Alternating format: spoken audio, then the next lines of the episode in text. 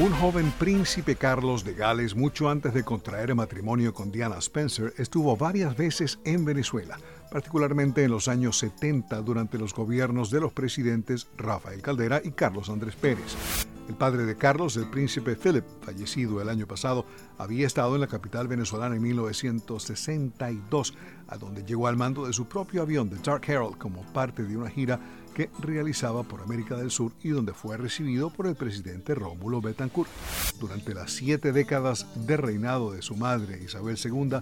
miles de artistas británicos contribuyeron a la literatura, el teatro, el cine y la música. En el último medio siglo, de hecho, desde los años 50, desde que el hoy Carlos III del Reino Unido era príncipe de Gales, han sido innumerables las contribuciones de músicos como John Lennon, Paul McCartney, dentro y fuera de los Beatles, los Rolling Stones, Cliff Richard y Tom Jones.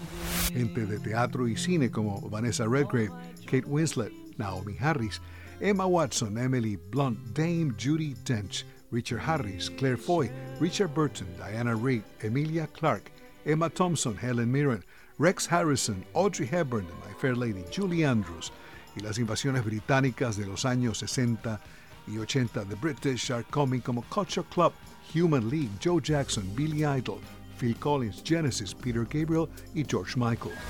Profesionales británicos, quizás menos conocidos pero súper talentosos, han realizado voces para cientos de productos populares cuyas propagandas han sonado innumerables veces en la radio y la televisión de ambos lados del Atlántico. Igualmente, agrupaciones como Coldplay han influido en el gusto musical del público de los últimos años. También Charlie Chaplin, Alfred Hitchcock, John Houseman, escritor, libretista, actor, hombre de radio, por cierto, primer director de esta emisora, La Voz de los Estados Unidos de América, Sean Connery, Daniel Craig, Roger Moore, Timothy Dalton, David Niven de la psicodélica Casino Royale y otros actores que han interpretado a James Bond. El melo hielo escocés Donovan, por supuesto Elton John, Cat Stevens, Dusty Springfield, Alan Parsons de Alan Parsons Project, The Gemini y Eye in the Sky, Andrew Lloyd Webber y su extenso catálogo que incluye Memories, El fantasma de la ópera y la música de Jesucristo Superestrella y Queen. Fueron 70 años de contribuciones de artistas británicos a un reino que ahora entra en una nueva era con el rey Carlos III y los nuevos príncipes de Gales William y Kate. Alejandro Escalona, Voz de América.